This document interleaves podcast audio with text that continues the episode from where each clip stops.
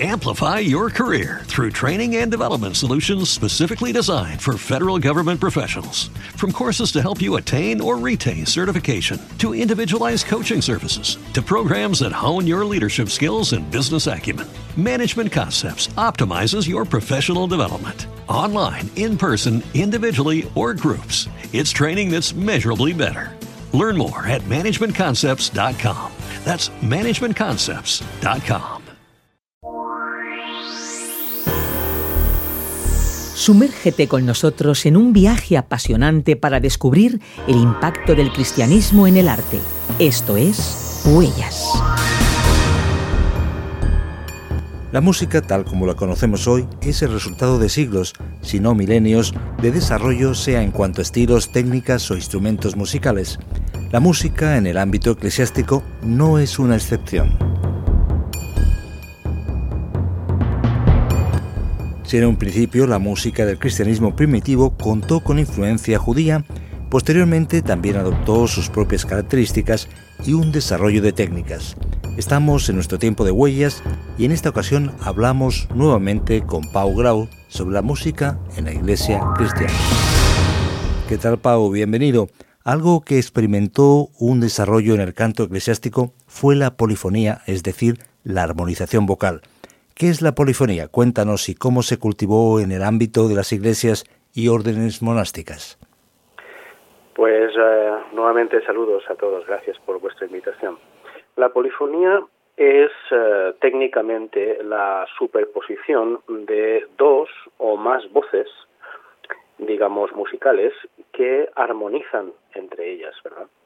Eh, si tenemos en cuenta que la Edad Media alta y plena se caracterizó por el por el cantus firmus del gregoriano, es decir, eh, líneas musicales planas que todos cantaban al unísono, los monjes en los monasterios. Ya a partir del siglo XII empiezan los primeros, eh, digamos, indicios de la polifonía. Eh, la música empieza a escribirse, a notarse, y aparecen eh, lo que se conoció también como el discanto o, la línea dupla, ¿no?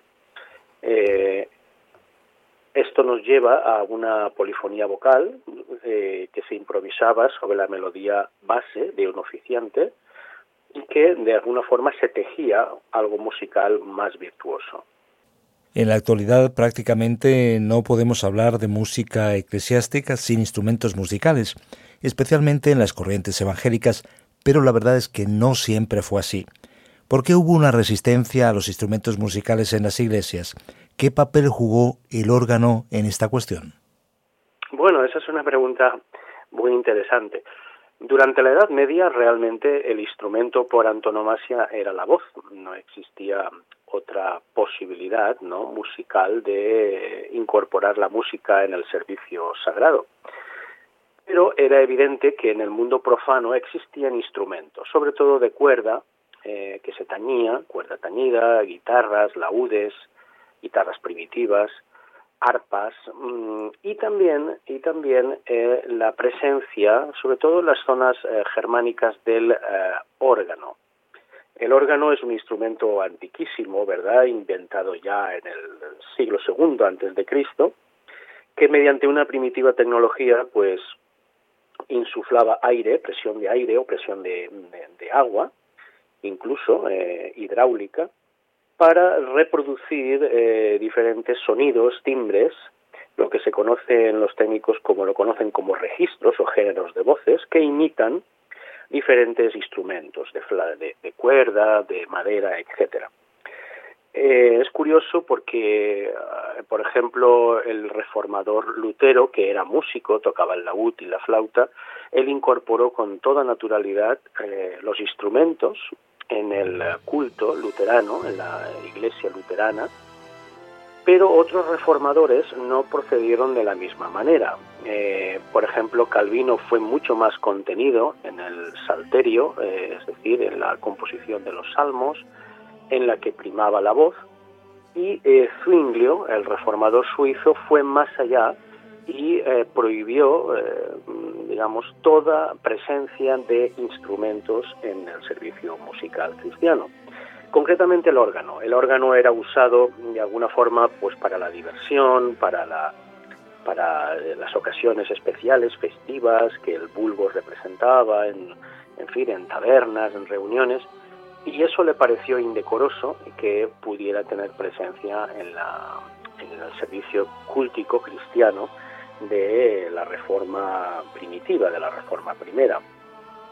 El órgano pues fue reprimido, eh, aunque después, curiosamente, ha ocupado un lugar central, central en la música reformada, especialmente en el barroco. No olvidemos que Juan Sebastián Bach era un virtuoso del órgano y hay una cantidad de obra musical destinada a este instrumento que, digamos, a día de hoy se sigue interpretando.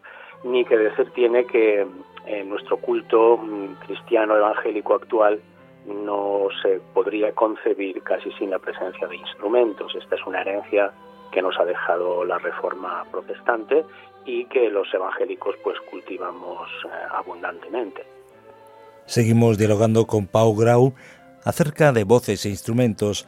Resulta interesante, Pau, observar que tenga lugar una resistencia a los instrumentos en la liturgia cuando en el Antiguo Testamento se menciona su uso en la adoración. ¿Cuáles son las razones teológicas que se han dado para evitar el uso de instrumentos musicales en el culto?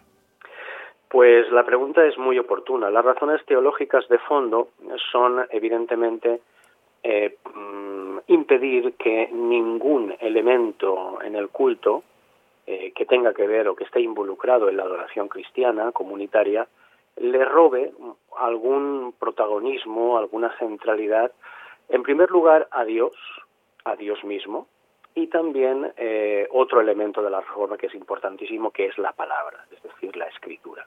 La escritura está en el centro neurálgico de la reforma y cualquier otra manifestación en este sentido litúrgica, eh, mediante el canto, mediante la, la música, eh, pudiera, pudiera eventualmente robarle el protagonismo, la exclusiva adoración que Dios merece a través de la escritura. Claro, eh, en el pueblo hebreo, como muy bien has citado, esto no ocurría porque eh, el templo tenía una organización prácticamente sinfónica de miles de levitas que por turnos iban interpretando los salmos, iban levantando, iban levantando adoración a Dios mediante la música, pero esto, digamos que en, la era cristiana se da la vuelta completamente.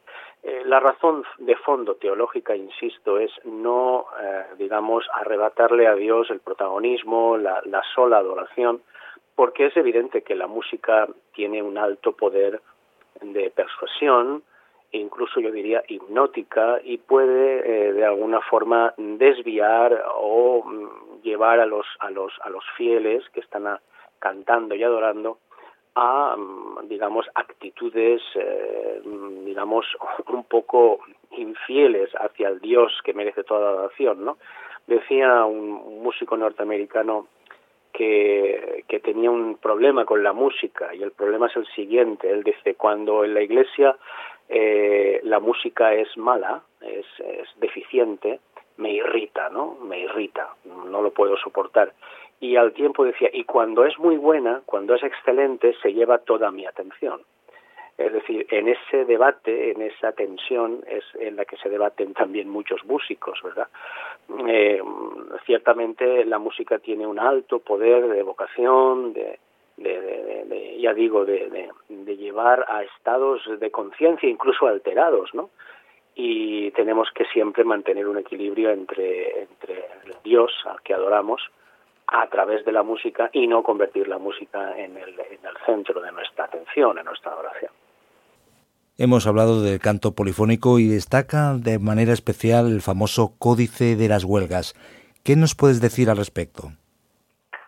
Bueno, el Códice de las Huelgas, que está en el camino jacobino, en Burgos exactamente, es un documento, es un documento de un alto valor histórico y musicológico, porque nos ayuda a entender la transición que se hizo de la conocida ars antiqua a la ars nova, es decir, de la forma de componer y de interpretar en el mundo antiguo y eh, cómo empezó a desarrollarse ya en el mundo tardo medieval o bajo medieval.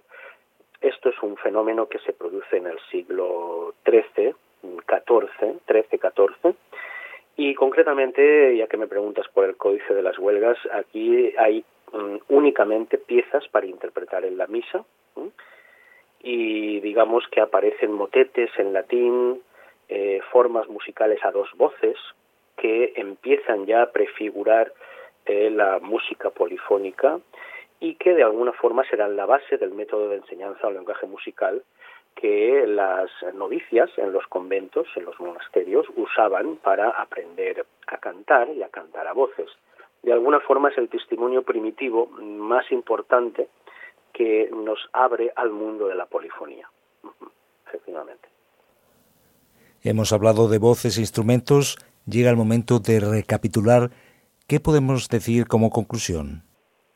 Bueno, eh, la conclusión sería que la música es un arte, es un arte que los cristianos evangélicos, los herederos de la Reforma, le damos una, una importancia central a veces incluso mm, podríamos decir eh, demasiado grande. Eh, esas un poco las críticas que recibimos por parte de otras confesiones cristianas.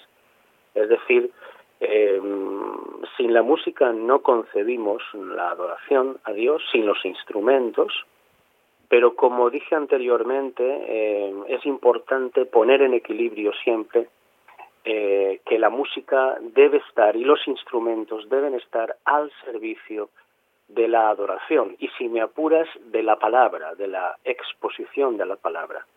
Creo que es muy importante que los um, músicos, los responsables de la adoración, de la liturgia en nuestras iglesias contemporáneas, em, se tomen mucho interés en poner eh, música, a textos de la escritura para que podamos cantar juntos. Esto ya lo decía San Agustín, orar juntos es la oración más bella y que nos permita de alguna forma tener una sensación de eh, confesión y adoración comunitaria.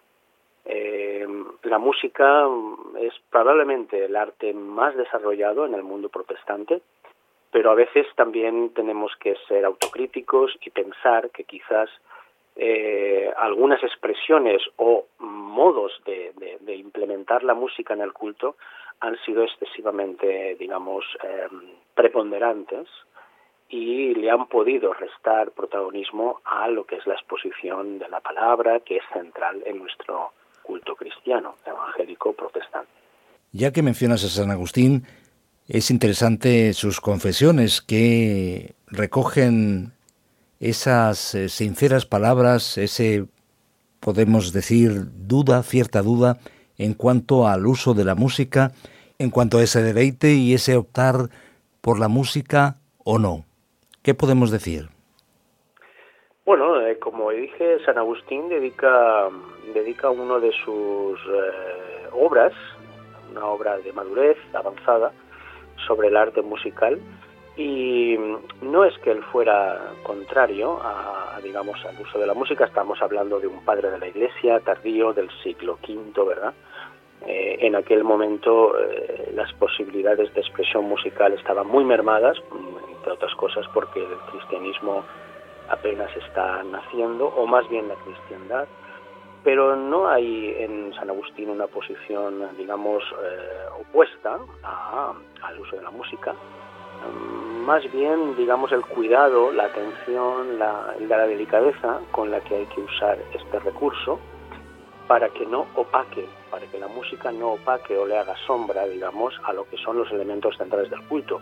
Por encima de todo, la adoración al Dios, eh, al Dios eh, al que todos adoramos y que nada ni nadie le puede restar protagonismo, y también por la capacidad de expresar y confesar juntos las verdades de la fe a través de la música. Es interesante volver al libro, el volumen 21, según la Biblioteca de la BAC, donde está toda la, eh, reflexión de eh, San Agustín sobre el arte musical. Pues muchas gracias eh, Pau Grau por estar con nosotros, por acercarnos al mundo de la música, hoy hablando de voces e instrumentos.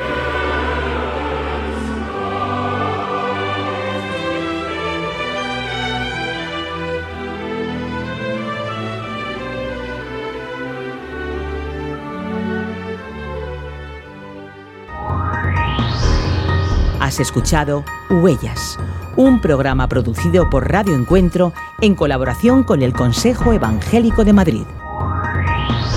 Huellas es un programa basado en la obra Huellas del Cristianismo en el Arte. Si quieres adquirirla, puedes contactar con nosotros a info@radioencuentro.net o bien llamando al 601 20 32 65.